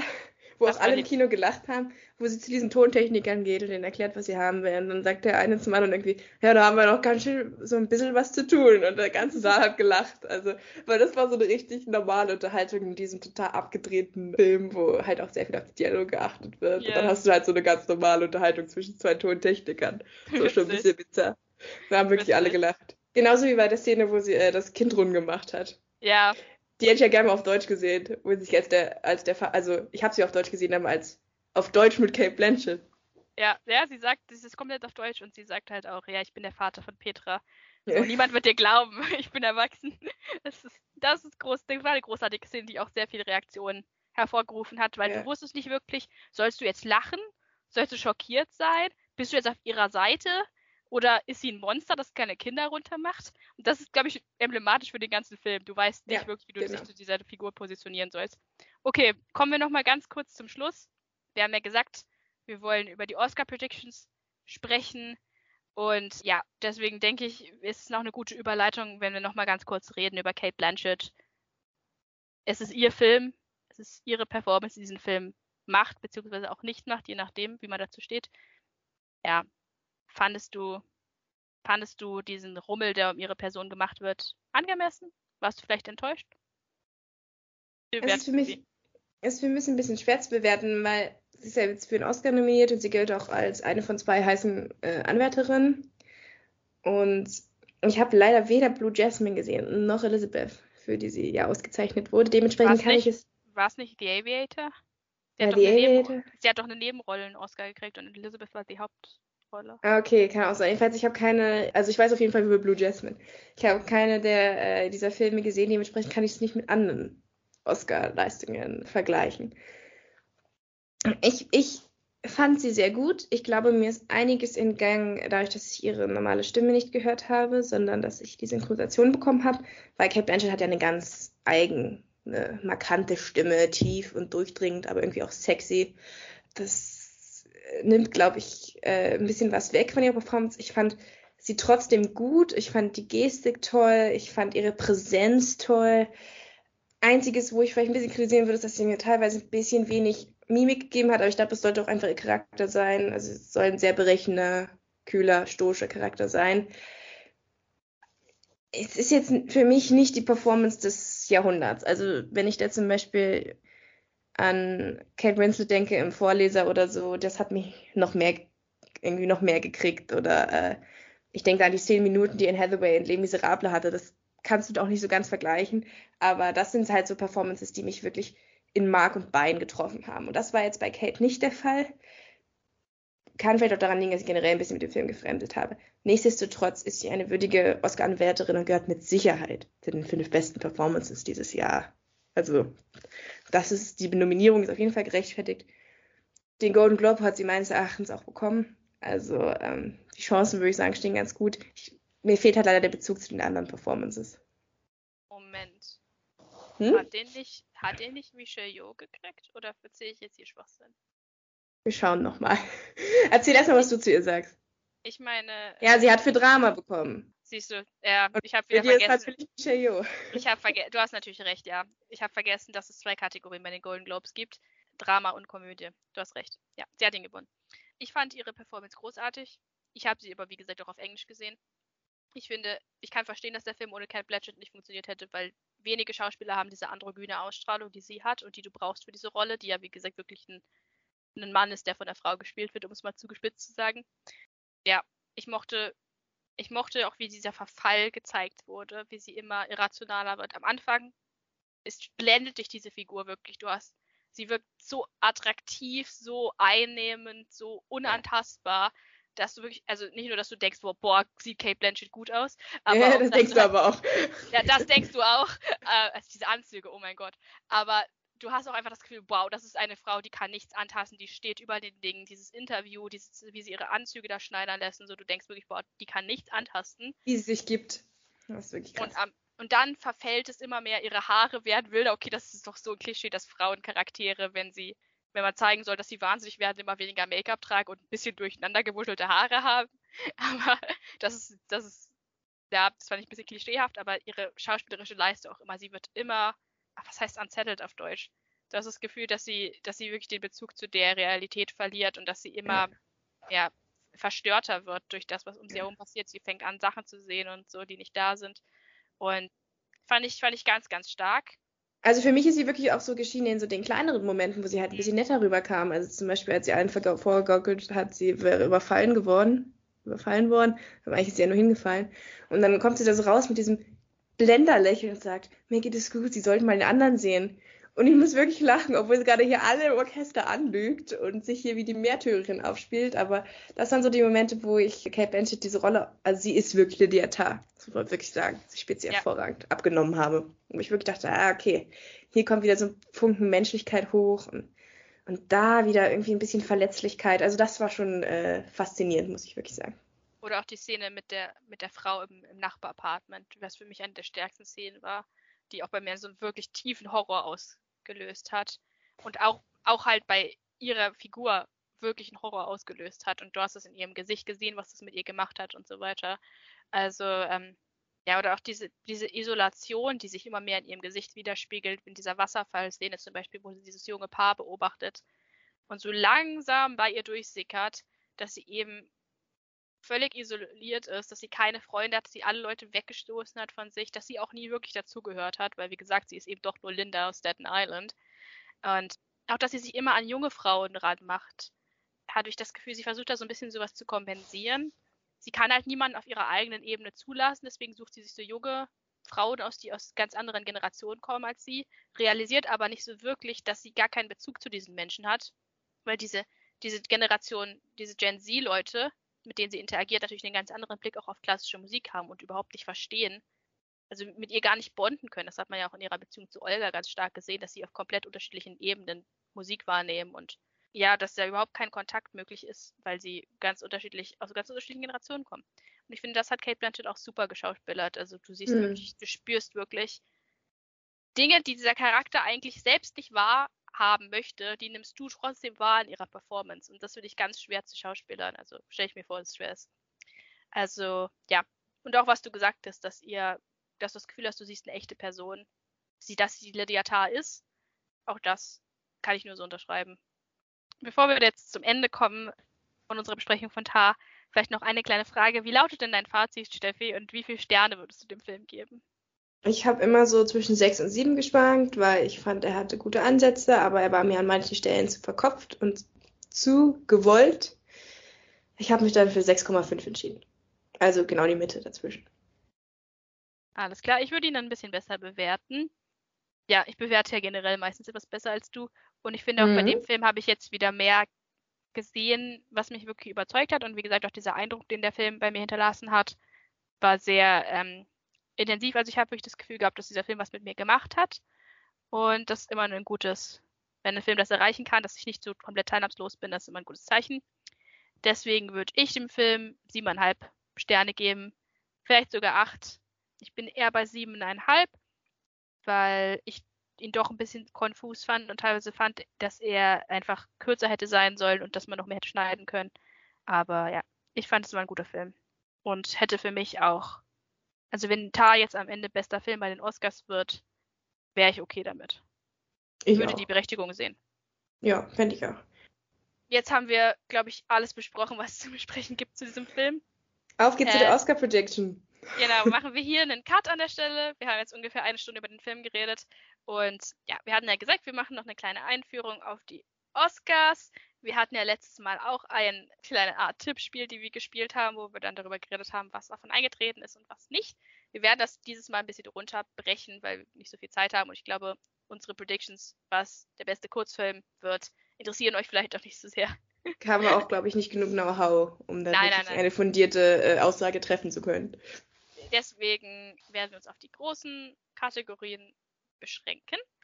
Und ja, ich denke, lass uns doch gleich einfach anfangen mit den äh, Schauspielern. Ja, lass uns einfach Hauptdarstellerin machen. Ja. Es Warum wird es Kate Blanchett, Stefanie? Aus verschiedenen Gründen. Ähm, zum einen, wir haben es ja gerade schon angesprochen, bei den Golden Globes gibt es zwei Kategorien. Drama und Komödie. Komödie hat Misha Yo gewonnen für Everything All Everywhere All at Once und die andere Kategorie Drama hat eben Kate Blanchett gewonnen. Und Oscar hat aber diese Unterscheidung nicht. Und in der Regel ist es immer so, dass der dramatischere Teil dann doch die schauspielerische Leistung der Com Comedy überstrahlt, was ich sehr unfair finde. Ich finde, Comedy ist noch schwieriger zu spielen als Drama, aber das ist nur meine persönliche Meinung. Aber es ist dann trotzdem immer noch irgendwie beeindruckender. Deswegen wird Kate Blanchett gewinnen aus meiner Sicht. Und, jetzt komme ich mit der krassesten äh, Prediction aller Zeiten. Und zwar ist es in den letzten 15 Jahren so gewesen, dass ganz selten der Film, der bester Film wird, auch den Oscar in den Schauspielkategorien mitnimmt. Und äh, das ist jetzt schon ein kleiner Antis von was ich glaube, was äh, bester Film wird. Nicht Tar. Nicht Tar, genau. Und ich habe, ich bin tatsächlich zurückgegangen, weil ich dieses Gefühl hatte, ich saß in der Bibliothek und dachte mir, wann wurde denn das letzte Mal der Hauptdarsteller ausgezeichnet mit dem, mit dem Oscar, genauso wie also mit seiner Leistung aus dem Film, der auch bester Film geworden ist. Und ich bin okay, ich kam auf Frances McDormand vor zwei Jahren, das hat meine Theorie dann schön gleich falsifiziert mit Nomadland. Die hat als beste Hauptdarstellerin gewonnen und der Film hat damals auch gewonnen. Musste dann aber tatsächlich bis ins Jahr 2012 zurückgehen. Das musst du dir mal vorstellen. Dort hat das letzte Mal ein und wir reden über beide Kategorien, sowohl männlicher Hauptdarsteller als auch weiblicher Hauptdarsteller, gewonnen mit einer Darstellung in dem Film, der auch bester Film geworden ist. Und das ist The Artist. Da hat The Artist gewonnen und Jean Ducheradin Jardin, wie auch immer, hat. In, in The King's Speech auch, oder? Ja, das ist ja noch weiter zurück. Das ist noch vor 2012. Soweit. Wobei, ich glaube, ist The King's Speech auch bester Film geworden? Meine ja. Es passiert jedenfalls sehr selten in letzter Zeit. Nach dem Motto, der vielleicht dann doch noch äh, familienverträglichste Film, äh, wird dann vielleicht doch noch irgendwie bester Film, aber die Schauspielleistungen werden in der Regel eher aus abgedrehteren Arthouse-Filmen gewählt. Nicht bei den Nebendarstellern. Wir erinnern uns zum Beispiel an Mahershala Lee in Moonlight und in Green Book. Aber ähm, bei den Hauptdarstellern ist es so ein Ding seit neuestem. Und deswegen glaube ich, dass es nicht Michelle Yeoh wird, weil ich nämlich davon ausgehe, dass Everything Everywhere All at Once den besten Film macht. Und dann geben sie ihr nicht auch noch den äh, Preis für beste Hauptdarstellerin. Also lange Rede, kurzer Sinn, Kate Blanchett gewinnt die Hauptkategorie. Ja, ich habe auch auf Kate Blanchett getippt. Wir muss sagen, zu dem Tippspiel, wir, wir sagen, was wir glauben, was das Wahrscheinlichste ist und nicht, was wir glauben, wer es am meisten verdient hat. Das können wir auch gar nicht, weil wir gar nicht alle Performances gesehen haben. Äh, richtig. The Fame Events zum Beispiel ist noch gar nicht raus in Deutschland, leider. Genauso aber, wie The Whale. Aber ja, ich denke auch, dass es Kate Blanchett wird. Du hast schon gute, gute Gründe geliefert, warum und ich glaube, dass dieser Film auch noch ein bisschen mehr ihr Raum gibt zu Schauspielern. Nicht, dass Michelle Yeoh nicht auch in Everything Everywhere All at Once viel Möglichkeiten hat, gut zu Schauspielern. Das sind natürlich die zwei, auf die es sich reduziert. Die anderen haben keine Chance. Aber ich denke trotzdem auch aufgrund der, der Drama-Natur des Films, dieser, das ist halt, ja, ich weiß nicht mal, ob man Everything Everywhere All at Once als Komödie bezeichnen kann, aber es geht gut aus. Also denke ich mal, ja. Ja, du hast eigentlich alles gesagt. Ich denke auch, es wird Kate Blanchett. Dann mache mal das männliche Pendant. Fang mal Ja. du an. Das ist für mich die schwierigste Kategorie fast, weil, ja, da sehe ich Sind drei damit große... männlicher Nebendarsteller? Ja, ja. Also schauspielerisch ist es wirklich ein schwieriges Jahr. Ich habe es auf drei Leute reduziert, wie die meisten Kritiker, denke ich auch, dass Paul Mescal und Bill Nye keine Chance haben. Äh, Ich würde sogar noch äh, weiter einschränken und sagen, dass es sich zwischen Brandon Fraser und Austin Butler entscheiden wird und dass Colin Farrell in Banshees of Inisherin nicht Maximal. Geheimfavorit. Ja, ich denke, es wird sich auf Brandon Fraser reduzieren, ohne Brandon Frasers Performance gesehen zu haben, weil, wie gesagt, The Whale noch nicht draußen ist, halte ich das für die vielleicht bessere Performance als Austin Butler in Elvis. Denke aber trotzdem, dass sich Austin Butler bei den Kritikern durchgesetzt haben wird, weil mehr Leute den Film gesehen haben. Und du hast ja auch gesagt, eine gewisse Mainstream-Verträglichkeit spielt auch immer noch eine Rolle. Brandon Fraser spielt einen Charakter, der 300 Kilo wiegt. Er ist fast nicht mehr zu erkennen unter dem Fatsuit und dem ganzen Make-up. Einerseits das klassisches Oscar-Bait, andererseits glaube ich aber, dass viele Leute diesen Film sehen, werden sich so denken, oh Gott, nein. Und ihn deswegen gar nicht erst gucken wollen. Äh, eben weil, was, was ich glaube, dem Film wirklich Unrecht tut, weil der Trailer sah sehr gut aus. Aber ich glaube, viele Leute werden sich das einfach nicht geben wollen. Und deswegen denke ich, dass aus dem Ist halt auch nur Butler. depressiv, dieser Film. Ja, ja, der Elvis ist dann halt doch eher wohl für Kino. Elvis ist Wohlfühlkino, ja. Auch wenn es schlecht ausgeht. Ja, ich denke, dass es Austin wird und auch aufgrund der Tatsache, dass er eine Vorlage hat, mit der man ihn vergleichen kann. Das haben wir im Elvis-Podcast auch schon gesagt. Die Leute kennen den echten Elvis noch aus, zumindest aus Videoaufnahmen. Und er ist ihm sehr nahe gekommen, sodass du teilweise ja wirklich nicht mehr unterscheiden kannst, was ist jetzt der echte und was ist Austin. Und sowas liebt die Academy. Ja, weil sie gleich, wie gesagt, einen Vergleich ziehen kann. Ich habe auch Austin. Also die Kasse aus dem Sack. Aus den gleichen Gründen. Brauchen wir gar nicht weiter diskutieren. Ja, Ja. wo wollen wir dann hin? Ich würde sagen, beste Nebendarstellerin. Mhm. Wen, wen hast du? Ja, Angela Bassett. Aber das ist, glaube ich, äh, ich könnte mir vorstellen, dass es auch jemand aus Everything Everywhere All at Once wird, ähm, ohne dass ich den Film bis jetzt gesehen habe. Ich werde ihn noch besonders gucken. Er ist jetzt tatsächlich bei einem der Streamingdienste hochgeladen worden, der, den, ich, den ich beziehe. Ähm, das heißt, bis dahin, ich werde meine Liste vermutlich nicht mehr umschmeißen, aber dann kann ich auch die beiden ähm, Darstellungen von Jamie Lee Curtis und Stephanie Shue einordnen. Jetzt kann ich leider noch nicht. Ich habe aber Angela Bassett genommen, weil ich es mir ein bisschen wünsche. äh, ich fand sie wirklich großartig in Black Panther und ich fände es einfach, es wäre so ein Durchbruch für einen Film der Art, weil es ist ja eigentlich ganz selten, dass Blockbuster-Kino-Filme in einer dieser Kategorien ähm, berücksichtigt werden. Ähm, wir wissen alle, dass Comic-Verfilmungen da eigentlich nicht so durchstarten. Die Ausnahme ist halt der Joker, der zweimal schon, also bei dem zwei Schauspieler den Preis absahnen konnten. Aber der Joker ist für mich keine klassische Rolle. Das, das ist halt ein Psycho, den kannst du super verkörpern. Der fällt fast schon eher wie an diese Arthouse-Schiene. Und wenn jetzt hier eine Frau ausgezeichnet wird, die halt einfach nur eine Mutter spielt, die alles verloren hat und nebenbei noch im Königreich regieren muss, fände ich das irgendwie sehr stark, weil es würde eben die Türen auch für andere Performances öffnen. Also ich kann bis heute nicht verstehen, dass niemand in die Rückkehr des Königs nominiert wurde. Wie kann das sein? Der Film war äh, gespickt von exzellenten Darstellungen. Und es muss mir auch mal jemand erklären, wie es Jennifer Lawrence geschafft hat, mit Silver Linings den Oscar zu kriegen, was wirklich keine gute Performance war. und als Katniss Everdeen nicht einmal nominiert wurde. Und das ist halt, weil da nach wie vor der Regel vorgeschoben ist. Und wenn Angela Bassett das jetzt hier gewinnen würde, würde das, glaube ich, die Dinge ein bisschen verändern und diese Filme würden in dieser Kategorie ernster genommen werden. Deswegen wünsche ich es mir.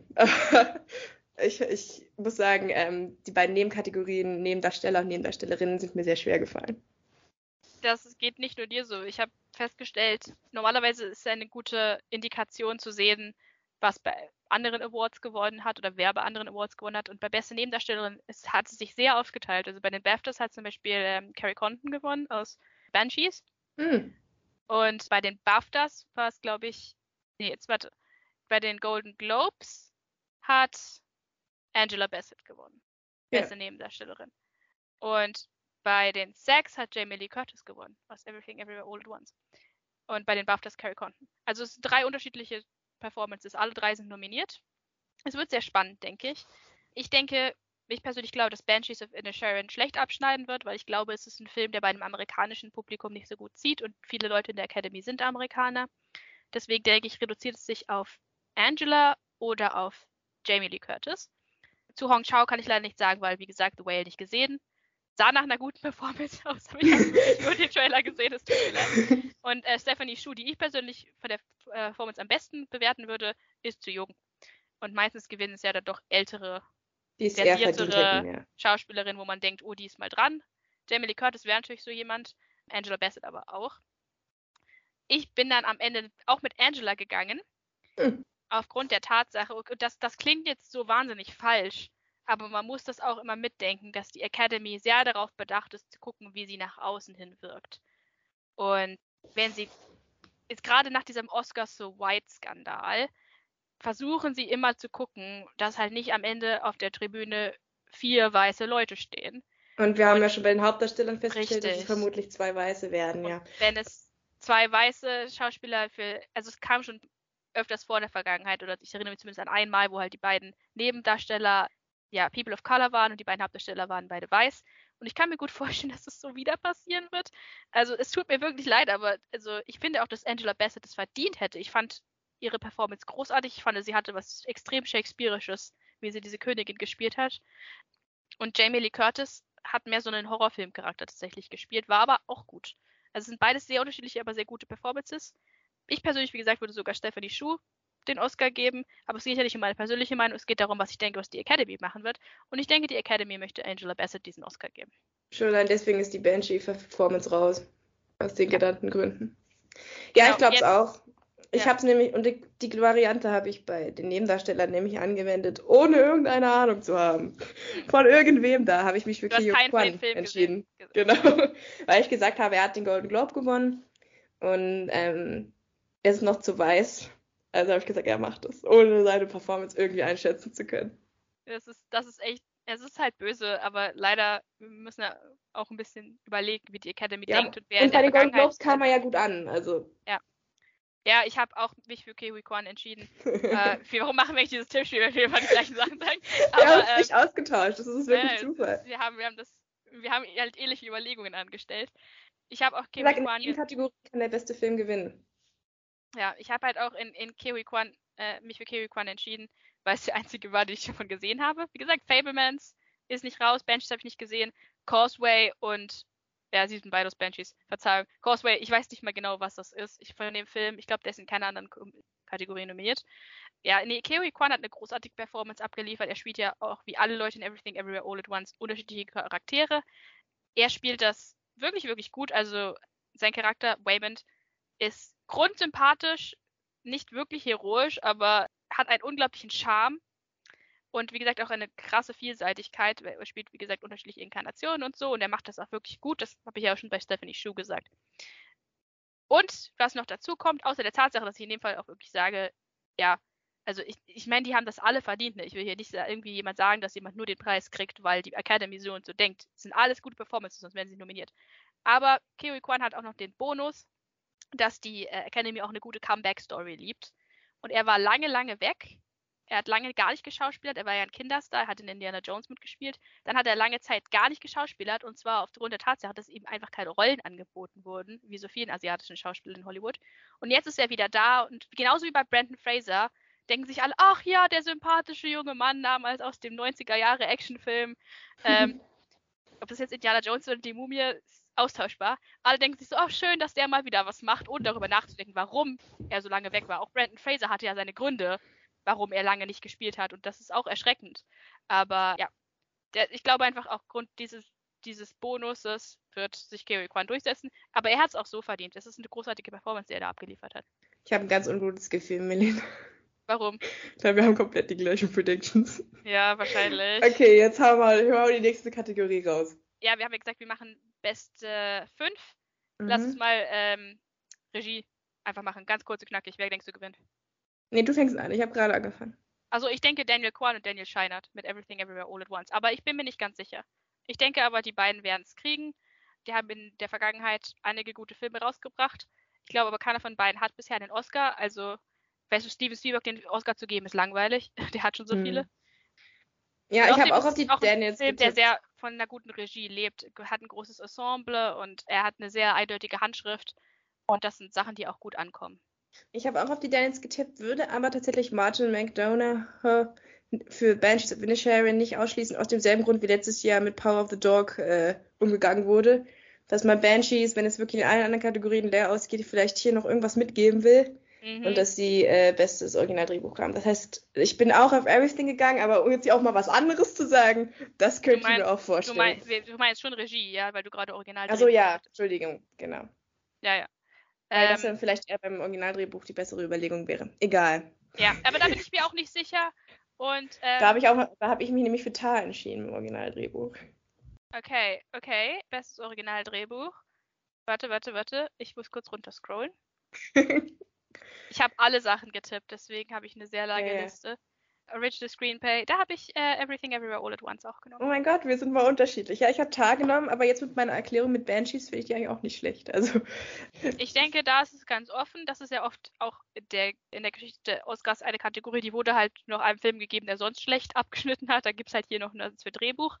Ich persönlich finde das Drehbuch von Tar besser als das von Everything Everywhere All at Once, weil ich finde das von Everything Everywhere All at Once fast schon ein bisschen zu simpel gestrickt. Das von Tar, Mhm. also man kann dem Film viel vorwerfen, aber er ist sehr komplex. er probiert Und, viel, äh, ja.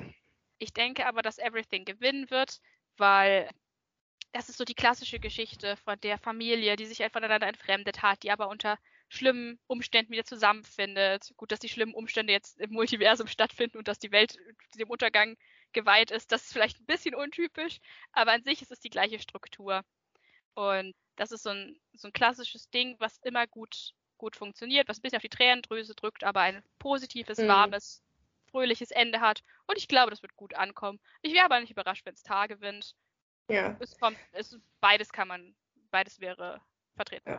Also nochmal festzuhalten, Regie hat Melina Everything genommen, ich auch. Würde das aber nicht so festmachen, wie Melina es tut. Und bei Drehbuch habe ich mich für Tar entschieden. Melina hat sich wieder für Everything entschieden. Ich bin bei Regie auch nicht hundertprozentig sicher, aber ich habe ich hab ein gutes Gefühl dabei. Wollen wir noch adaptiertes Drehbuch? Ja, das machen wir Äh, auch noch schnell. Eine Also da muss ich sagen, bei adaptiertes. Drehbuch sieht man wirklich, dass dieses Jahr kein Filmjahr war. Es tut mir leid, aber was so die, Be was so die Nominierungen angeht, denke ich mir halt wirklich, was hat Lars Onion and Knives Out Mystery da zu suchen? Also es war ein guter Film, aber ob ich den jetzt für adaptiertes Drehbuch nominiert hätte, weiß ich nicht. Ich bin dran, ne? Ich muss zuerst sagen. Also, nachdem Melina mir heute Morgen sagte, ich solle mir noch unbedingt etwas dafür überlegen, weil ich adaptiertes Drehbuch irgendwie nicht auf der Rechnung hatte, habe ich äh, gesagt, es wird im Westen nichts Neues, weil ich alle anderen vier, Vari die dazu kämen, nicht so überzeugend fand. Im Westen nichts Neues ist als adaptiertes Drehbuch allerdings auch nicht sonderlich überzeugend. Wir haben darüber schon gesprochen. Hier ein Verweis auf, den Letzt auf die letzte Folge, wo wir unsere äh, Best and Worst Sachen aus 2022 bewertet haben. Und da haben wir eben auch kritisiert. Zu diesem Zeitpunkt hatte nur Milena diesen Film gesehen. Mittlerweile habe ich ihn auch gesehen. Und auch ich muss zugeben, dass dieser Film nicht sonderlich viel mit dem Buch zu tun hat. Dementsprechend wäre das schon ganz schöner Affront, wenn er das gewinnt. Aber es wird wohl darauf hinauslaufen. Milena? Ja, mangels Alternativen, nicht wahr? Ich habe persönlich bin ich der Meinung, dass äh, West nichts Neues ein toller Film ist, aber wirklich eine furchtbare äh, Adaption. Dementsprechend, wenn ich es einem geben müsste, einen Film geben müsste, dann wäre das wahrscheinlich der letzte Film, den ich auszeichnen würde. Da würde ich es eher noch Top Gun Maverick geben, weil der hat wenigstens den Originalfilm gut adaptiert. Aber West nichts Neues hat nichts mehr mit der Buchvorlage zu tun und es wäre tatsächlich sogar ja, für mich wäre es ein ziemlicher Skandal, wenn es gewinnen wird. Ich bin ja trotzdem der Meinung, dass es gewinnen wird, weil ich glaube, es hat niemand das Originalbuch gelesen. Und es hat auch niemand den ersten Film gesehen. Das vielleicht noch eher, ähm, aber auch das, der ist schon sehr alt. Und ja, ich fürchte einfach, ich will niemandem was unterstellen, aber ich fürchte, die meisten Leute haben das Buch nicht gelesen. Und äh, ja, denken sich wahrscheinlich, oh, das ist ein tolles Drehbuch, es basiert auf einem Buch, kriegt es jetzt bestes adaptiertes Drehbuch. Und es geht ja auch nicht nur darum, bei, dem, bei diesem Preis, wer hat was besonders gut adaptiert, sondern es geht ja darum, bestes Drehbuch, aber bedenkt bitte immer, es basiert noch auf was anderem, sondern das Drehbuch wird ausgezeichnet und nicht die Art, wie es adaptiert wurde. Ich hoffe, das ergibt jetzt Sinn. Aber Mhm. äh, trotzdem muss man das immer mitdenken, finde ich.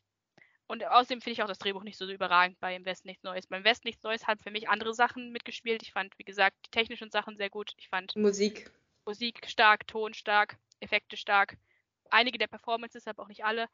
Drehbuch wäre jetzt nicht das gewesen, wofür ich dieses, für diesen Film ausgezeichnet hatte. Ich fand, der flachte extrem ab in der zweiten Hälfte. Ja. Lange Rede, kurzer Sinn. Ich denke auch, es wird im Westen nichts Neues, aber unverdient. Dann bleibt noch die Königsdisziplin. Ja, genau. Und ja, das ist eigentlich relativ langweilig, weil da steht mehr oder weniger fest, welcher Film gewinnen wird. Ja, es wird Everything Everywhere All at Once. Sehr Wenn sicher. kein großes Erdbeben passiert. Oder aus Versehen die falsche Variante vorgelesen wird. Soll es ja auch schon mal gegeben haben. And the Oscar goes to Top Gun Maverick. Nein, es, es wäre lustig, aber es wird Avatar, The Way of Water. hm, oder vielleicht doch Elvis? Nein, Leute, es gibt nur einen Sieger. Alle anderen, die vorher noch so ein bisschen mit dem Rennen waren, Banshees und so, sind mittlerweile raus. Ja, bis auf bei den BAFTAs, wo aus unerklärlichen Gründen im Westen nichts Neues gewonnen hat, ist, denke ich, im, im internationalen Filmbusiness kann es eigentlich nur einen Favoriten geben und das ist Everything Everywhere All at Once. Die erste Produktion von A24, die den Oscar gewinnen würde. Auch mal interessant, dass ein kleineres Studio ausgezeichnet wird. Auch das spielt sicherlich eine Rolle, warum dieser Film ja warum dieser Film bessere Chancen hat als ähm, Westen nichts Neues, was immer noch mit Netflix assoziiert wird und wir wissen alle, die Academy hasst Netflix. Nein, ich denke, ich habe ja schon erklärt, als ich über das Drehbuch geredet habe, warum ich denke, dass Everything Everywhere All at Once gut ankommt bei den Kritikern und auch beim Publikum. Selbst die Leute, man muss ja immer sich vor Augen halten, dass die Menschen, die bei der Academy voten, zwar Filmprofis sind, aber eben auch selbst in der Industrie tätig sind und dementsprechend auch selbst Menschen sind, die gerne Filme gucken und nicht nur aus ihrem Elfenbeinturm auf diese Filme rausgucken, sondern auch natürlich auch das, für das abstimmen, was ihnen persönlich am besten gefallen hat. Und da denke ich, ist Everything Everywhere All at Once der Massentaug, also einer der massentauglichsten Filme. Er hat noch einen gewissen künstlerischen Anspruch, anders als Top Gun, aber er ist auch nicht so abgedreht wie Banshees of Inisherin. Oder Tar. Deswegen, ja, deswegen, ja, kann nur, denke ich, es läuft auf Everything Everywhere All at Once raus. Und wenn das so käme, ja. dann wäre ja meine Theorie wieder mal bestätigt. Dass wenn, un unterschiedliche Filme gewonnen haben bei Performance und Hauptdarsteller. Ja, ja. Ja, und ich denke, damit können wir dann auch sagen, dass im Westen nichts Neues wahrscheinlich bester internationaler Film gewinnen wird. Ja. Äh, als einziger aus der Kategorie, der auch für bester Film nominiert wurde.